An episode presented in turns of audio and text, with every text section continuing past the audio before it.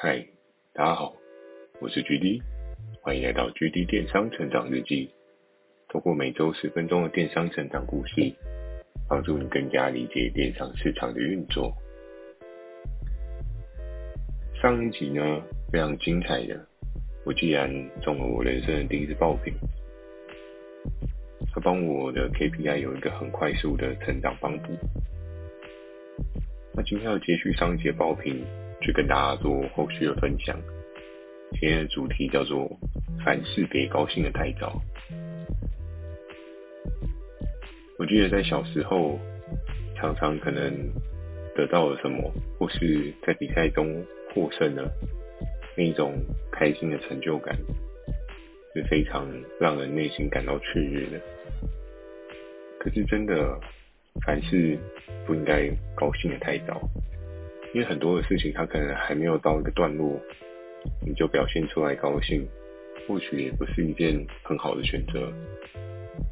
我记得在小时候看电影，电影中的一些经典桥段，为了要让你感受到那一种情绪的张力，往往主角都会在很高兴的时候，突然又。掉到那个现实又残酷的谷底。原本是打赢的这一场比赛，突然从赢家变成输家。像是小时候，我们其实蛮常看那个周星驰的《赌圣》跟《赌侠》。其实，在故事的编剧角色当中，我们常常能够看到这种高低起伏、不确定性的剧情编排。我们常常可以看到这具有高低起伏，然后剧情不稳定性的编排。可是也是因为这样子不稳定的浮动，大家对这样的戏剧通常都会有一个很深的感触，进而到现在，应该每个人都还记得对应的这些香港电影。好，那接下来就要跟大家讲为什么别高兴得太早，因为在上一集有讲到黄金传送线，它对我来讲是一个。出奇的业绩打不完，然后当你中了一个爆品之后，会产生的状况呢？其实就是，当然你对自己会稍微有信心一点，因为毕竟前面都是在做一些自己的经验累积，然后再加上你提的都是一些比较偏废品的东西，它可能就是只有三五千块的营收，对你的实际 KPI 目标是没有任何帮助。所以，当你今天中了爆品的时候，你就会对自己非常有信心。哇，这个世界我都可以去尝试，我都可以去征服那种感觉。所以，其实，在中了这一支的时候，主管也有跟我讲，你不要高兴得太早，因为你还没有达标呢，对不对？因为像上次跟大家分析整个数据状况，五十他给我其实。如果假设四个礼拜，这支商品都有给我稳定的业绩，它其实也才十五，是没有过半的水位，所以其实真的确实不应该高兴得太早。那在当时呢，其实可能没有跟大家讲到我们这场游戏有一些对应的竞争的规则，这也是在这一次事情发生之后，我也才开始发现，也借由这件事情，我踏入了一个。不一样的境界。我们常常看到，在市场上都会有所谓的大鱼吃小鱼。每个业务理所当然的都会为自己的业绩去做努力，希望可以提更多的爆品。那我知道，像有一些平台，他们可能是采取分线的制度，他们就比较不会遇到一些业绩上面的互相竞争。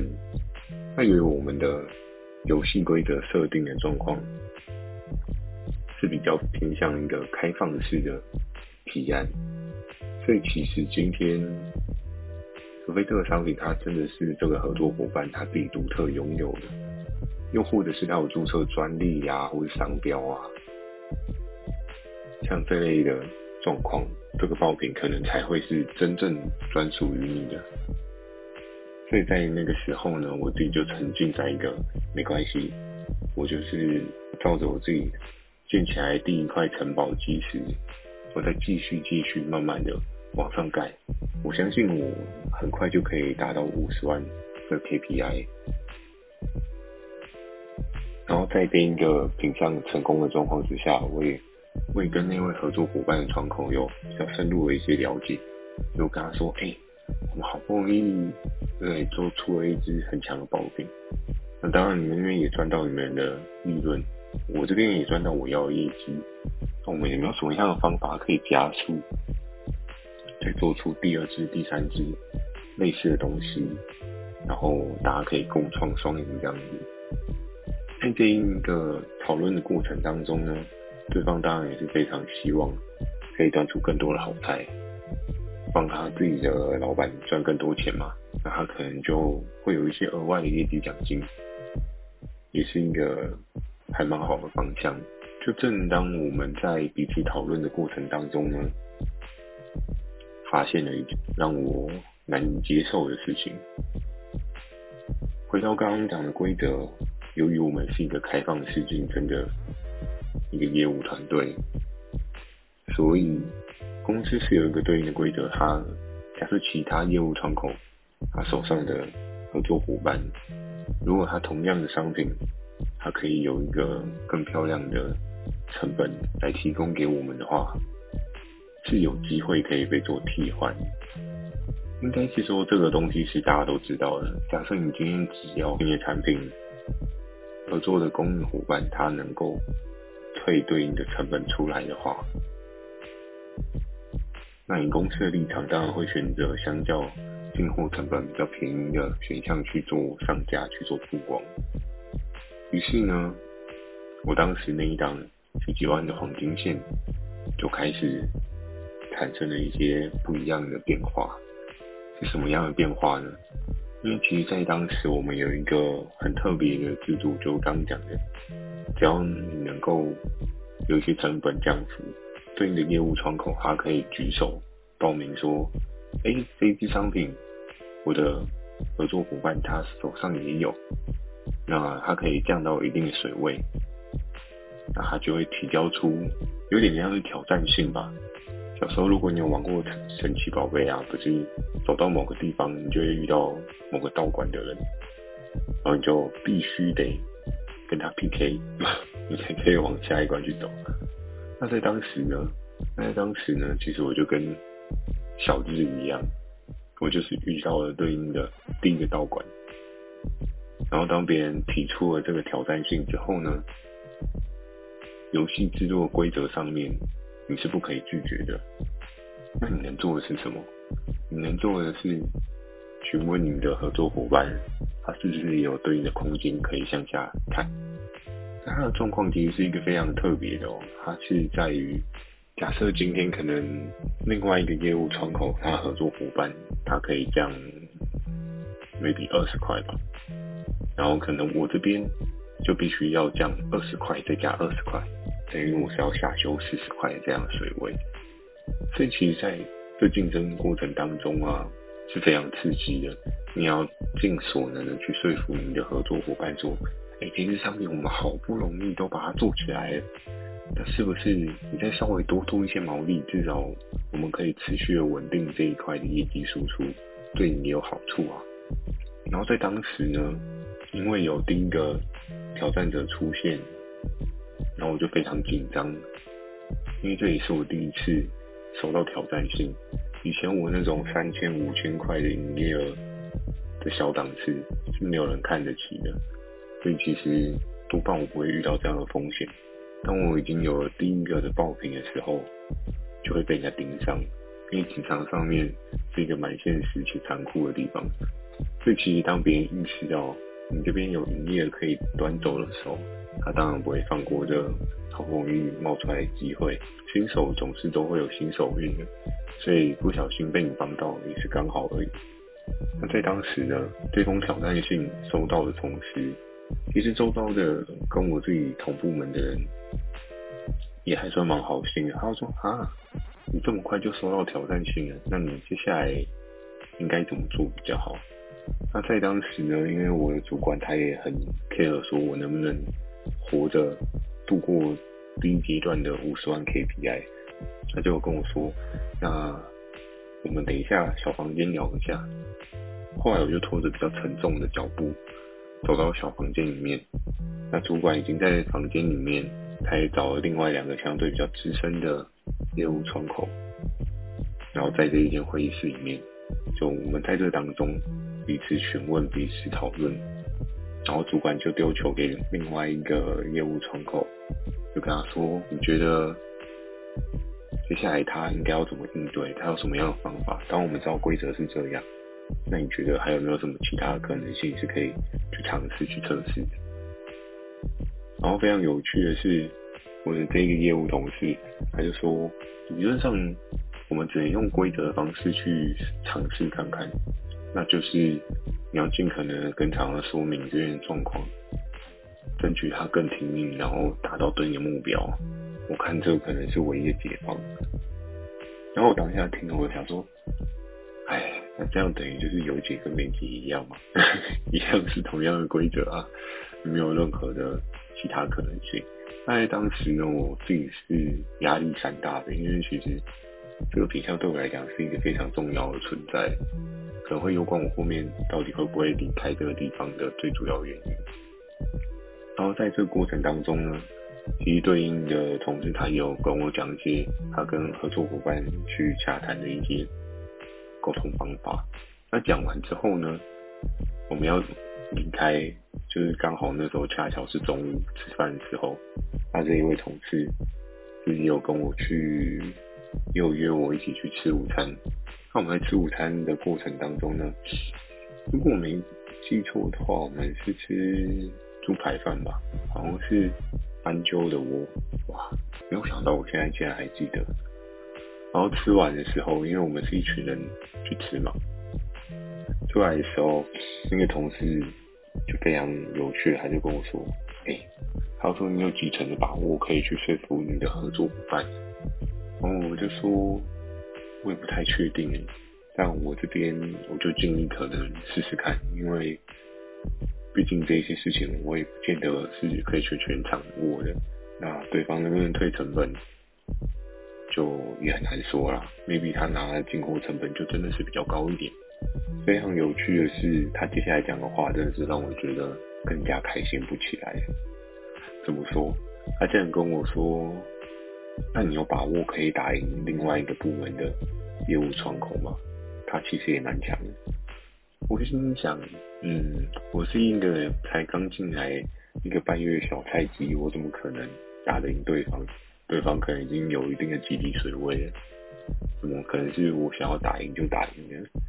然后说，所以你没有把握可以打赢他。我说，嗯，我只能说我试试，因为真的我手上的牌实在太少，我的合作伙伴基地可能比较少，是这样的类别的。接下来讲的那句话就是让我真的很压抑。他说，好吧，你如果真的确定你打不赢的话，你再跟我讲。就是他如果真的打下来，我也再请我的合作伙伴再把他打回来。然后我心里想说，哦，当我的爆品被人家吃掉之后，你会再吃回来的意思？这样有比较好吗？因为还是帮不到我啊。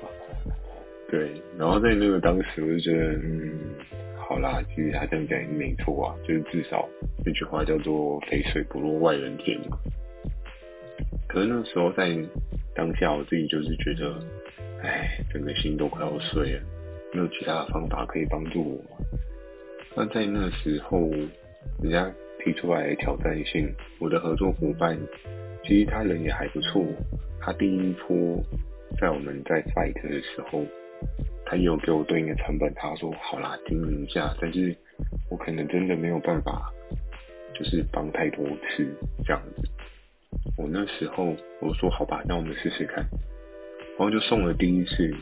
我记得晚上我都殷殷的期盼，希望他不要再回第一次挑战书，就这样的话，我就可以安安稳稳的拿回来。结果大家应该都可以猜到后面的故事状况是什么，就是天不从人愿呐、啊。我隔天我还是收到了回函的挑战书。所以代表的是，我必须要再打第二次。在那个当下呢，我就在想说，唉，真的死定了，没有其他的可能。在那个时候呢，我自己其实是真蛮低落的，因为好不容易能够得到一个十几万的爆品，就就这样子被别人端走了。这故事的尾声结局呢，这支爆品最后还是怎么样呢？确实，跟我聊的那个业务窗口，他也有一定的能耐，尽管我被人家打下来了，他那时候也确实找了一个更强的合作伙伴，再把它吃回来。最后是在他的手上。那我们跳出当时的那种情绪框架，我来讲解一下他的后续状况。其实也蛮有趣的哦。我们都知道，产品它会有一个的兴衰寿命的周期。像刚出来的爆品，它会位于在一个成长期的状态，然后成长期它会成长到一定的幅度，呃，它会有一个相对停滞。可是它是还是会处于一个强势的销售水位，然后渐渐过一段时间，它会是在一个衰败期的状态。非常有趣的，当时我也是蛮知足的啦，因为其实在我那段时间呢、我的这条黄金充电线，其实我是吃到了是成长期跟停滞期的的营收，后续被我们的竞争部门的那个业务窗口拿走的时候，是在。停滞强势期的稍微后半段一点点，那最后呢，就是我自己同一个部门的这个业务窗口，他所打下来的时间点就比较可惜。怎么说？他是在衰败期的时候啊才打下来。所以其实，在整场游戏当中啊，真的还蛮特别，重点是很有趣。就是虽然在这一件事情上面，很多人可能会看到的是一些负面效果。包含当时我自己对于自己的业绩没有办法掌握，也是非常的低落，我就觉得天快要塌了。而在现在的我，我重新再去思考、去看这件事情，我觉得其实它中间有很多值得学习的养分，包含像我刚刚讲到的，你也可以判断说，一个商品它其实是有一定的销售周期。没有那种天天过年，一年四季都卖，然后你可以一直卖个十几二十年。就算有这个东西，也需要很厉害的商品包装去维持它的市场知名度跟水位。像是一些你可能从小到大都用过的实验牙线棒啊这些的，他们一定还是透过一些广告的包装，才能够维持在强势且停滞期的水位。那要怎么样不掉入？衰败期这件事情，其实我相信是很多做电商的人都想要去努力去完成的。但是你知道，市场的需求不是你想怎么样就怎么样的。在这一次的过程当中呢，我也大概学习到了，我也大概体验到整个市场上面的弱肉强食。你今天够强的话，你就能够有更不一样的可能。但你今天如果在这个市场是处于一个相对弱势的状态，那你真的只能祈祷自己是不是相对幸运，可以维持对应的水位。所以呢，凡事真的不要高兴得太早。当你真真切切的确定事情未来走向之后，你可以稍微小小的高兴，但是你不能很高兴。高兴到忘我，因为在你背后或许有更多的竞争者正等着超过你，只是你不知道，他们正在虎视眈眈。这就是我在这个游戏当中所看到一个真实世界的面貌。可是你说它不好吗？我觉得也不会不好。生命总是要产出一些火花，它才会变得更有趣嘛。如果你天天都是发的一个固定爆品，然后去经营，然后就结束了，好像没有一些突发状况，就像电影一样，没有那一种情绪的高低起伏，它就不会有一些让你内心有不一样想法，甚至在你内心中刻画一个很深的记忆的可能性。好，我相信今天。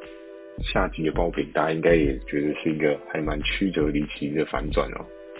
我自己也是觉得很不错，现在想起来很不错。当时可能会觉得，天哪，真的是，唉，很可怜，只能被欺负。那现在想一想，也是有他的学习道理在。好，那今天呢，就跟大家简单的分享到这边。如果你喜欢今天的内容，也请帮我点个五颗星。如果你有想要询问的电商相关问题呢，也非常欢迎大家寄信到描述栏的 mail，或是你可以在留言板留言给我。假设你懒得打字呢，Firstory 又推出新的语音留言功能，期待大家可以给我更多不同的建议。我在 Facebook 跟 IG 也会不定期的分享一些电商相关的小知识给大家。记得锁定每周二晚上十点的 GD 电商成长日记。祝大家有个美梦，大家晚安。